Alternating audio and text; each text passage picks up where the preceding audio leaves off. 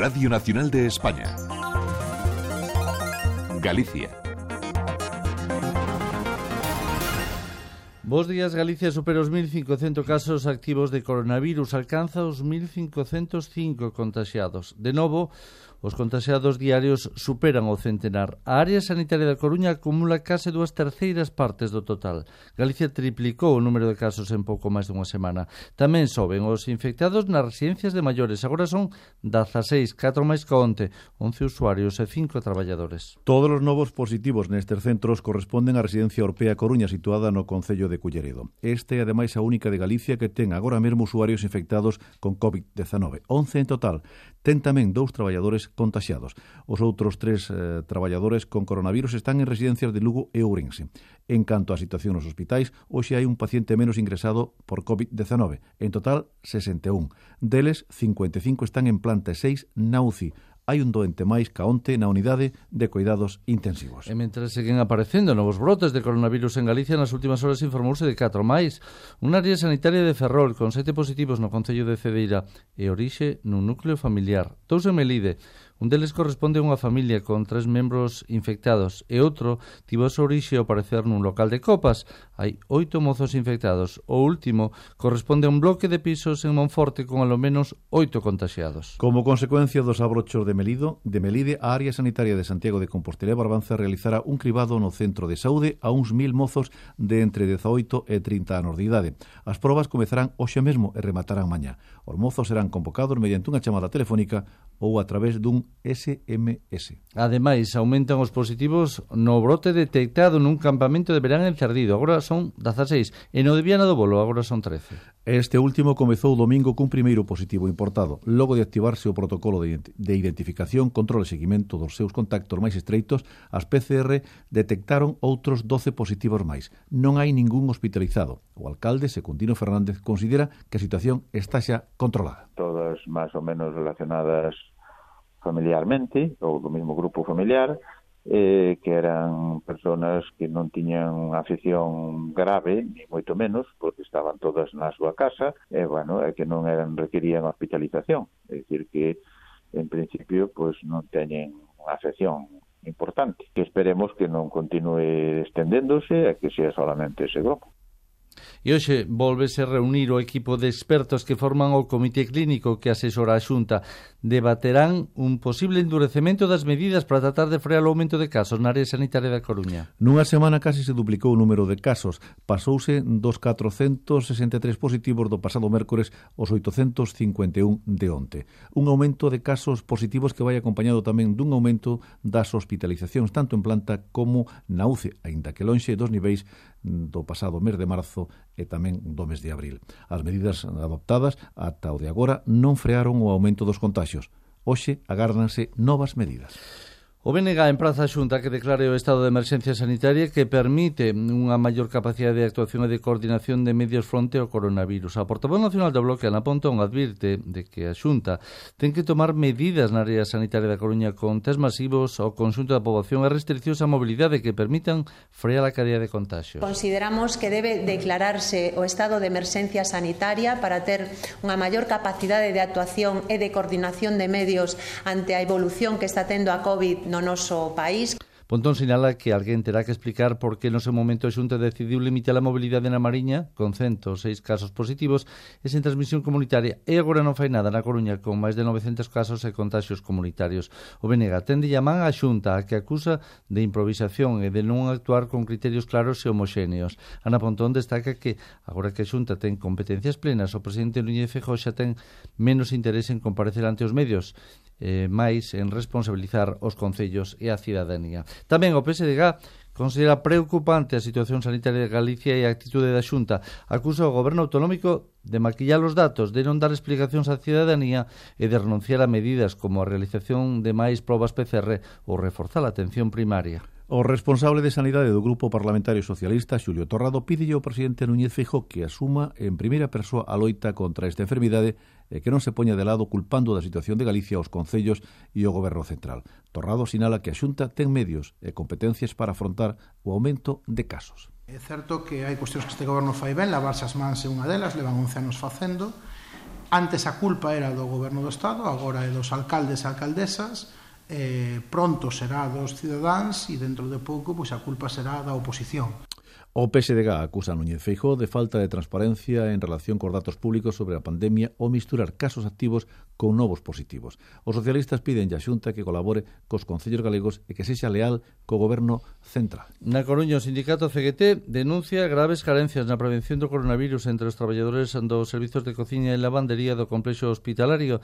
Di que o hospital solles entrega unha máscara ao día e que na cociña non teñen luvas especiais antivirus cando deben entregar Entregar e recoller comida na planta e valeirar logo restos desa comida dos pacientes con COVID-19. O sindicato, o sindicato puxo xa o caso en mans da Inspección de Traballo ou non atender as súas demandas o Servizo de Medicina Preventiva. Viviana Crestar, portavoz da CGT. Pasado mes de julio enviamos una solicitud por escrito, por registro al Servicio de Medicina Preventiva, pues indicándole estas carencias para que pudiéramos solucionarlas. Eh, ni caso, o sea, no hemos tenido respuesta, no ha habido ningún tipo de cambio.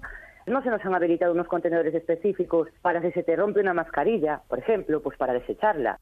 A Xerencia da Área Sanitaria asegura que se cumplen todos los protocolos estipulados por Sanidade. En Mondoñedo o goberno municipal decidiu converter este concello no primeiro en recoller mostras en distintos lugares do termo municipal para detectar a posible presenza do virus. As primeiras probas que se realizaron deron negativo. Este tipo de probas realizan, realizaránse cada mes nos lugares máis visitados deste municipio da provincia de Lugo, establecementos hosteleiros e edificios municipais como a Oficina de Información Turística. En 24 horas obteñen os resultados mediante probas PCR para determinar si un espazo está libre de virus. Manuel Otero, alcalde de Mondoñedo. Eh, totalmente limpios las todas as probas que se fixeron, hasta en todos os restaurantes locales comerciales que se fixeron en Mondoñedo, está totalmente limpio, non hai ningún problema, incluso hasta fixamos unha prueba na, na cova do Reicentolo e tamén está totalmente limpio. Non hai ningún As empresas de transporte marítimo das Rías Baixas aseguran que están cumprindo a normativa sanitaria para previr contagios. A Xunta envioulles dúas cartas nas que lles lembra as súas obrigas para evitar posibles infeccións por COVID-19 e as sancións as que poden sufrir. Os escritos da Consellería de Infraestructuras e Mobilidade son consecuencia das protestas realizadas na fin de semana polos usuarios do barco que une Bueu coa Illa de Ons. Aseguraban que non se podía manter unha distancia segura. As empresas deféndense e aseguran que cumpren a normativa e que o problema veu da forte chuvia do domingo. Luisa Leyenda é a voceira da Navieira Navia. Eh, que pasou?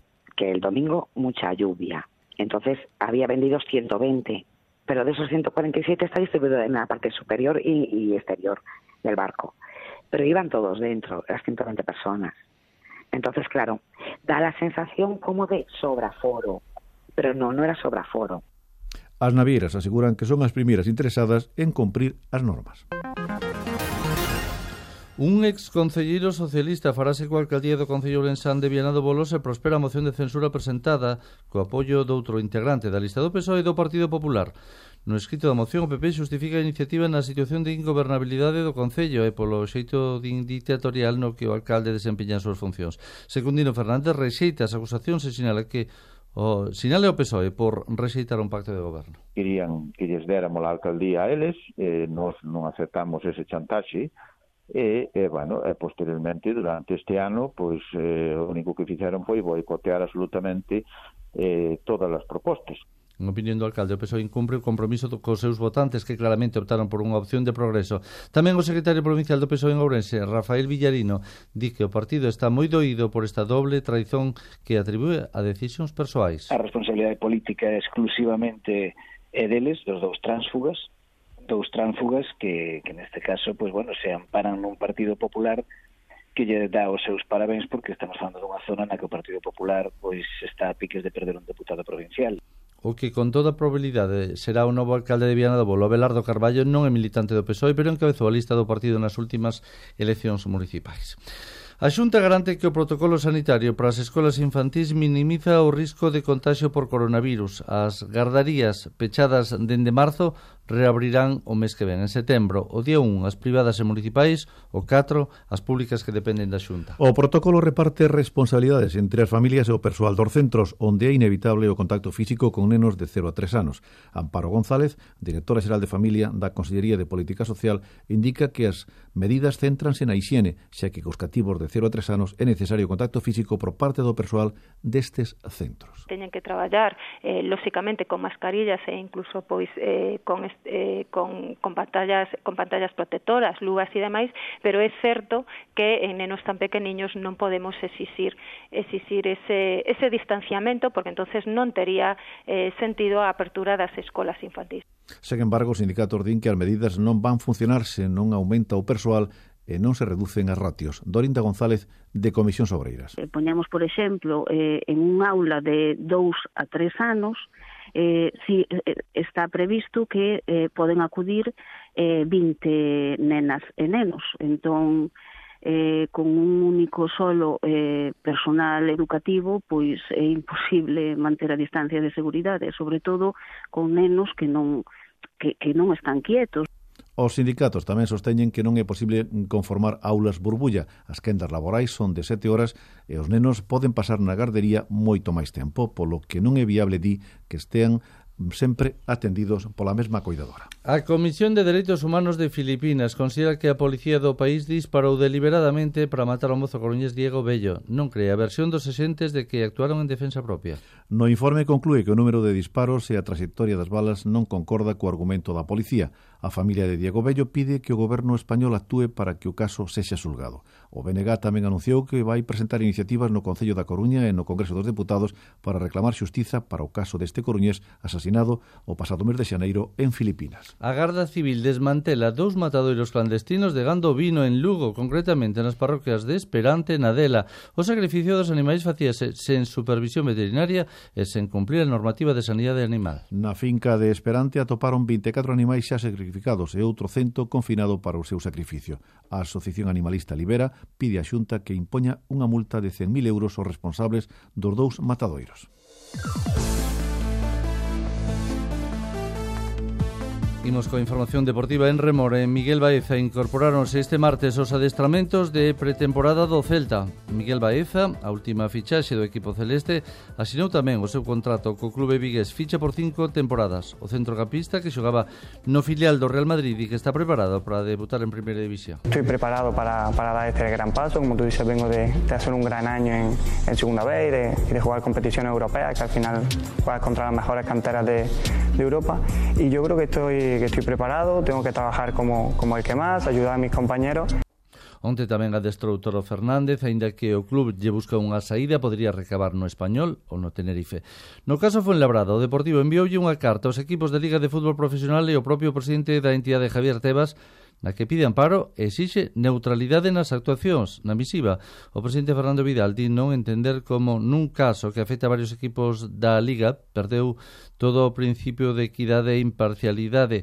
A Liga de Fútbol Profesional afirma que se están empregando recursos de todos para defender discrecionalmente os intereses só de un, o Fuenlabrada. Por outra parte, o capitán do Deportivo Alex Bergantiños anuncia a presentación dunha denuncia para que Asuntos Internos da Policía investigue a súa detención que se realizou o pasado 5 de agosto. En baloncesto, o ensino de Lugo, o único equipo galego da primeira división feminina, arrancou este martes a pretemporada. A pivot norteamericana Chatrice White, de 24 anos, a súa última fichaxe chegará nos próximos días. E agora imos ver que nos espera no tempo. Esta tarde, a última hora do día, chegará unha fronte que nos deixará chuvias. Vexamos, en primeiro lugar, como empeza a xornada nas principais cidades. Na Coruña e Ferrol, nubes e claros, Refachos fortes de vento e temperaturas altas, eso sí, 20 graus. En Vigo e Pontevedra temos os ceos cubertos e 21 graus.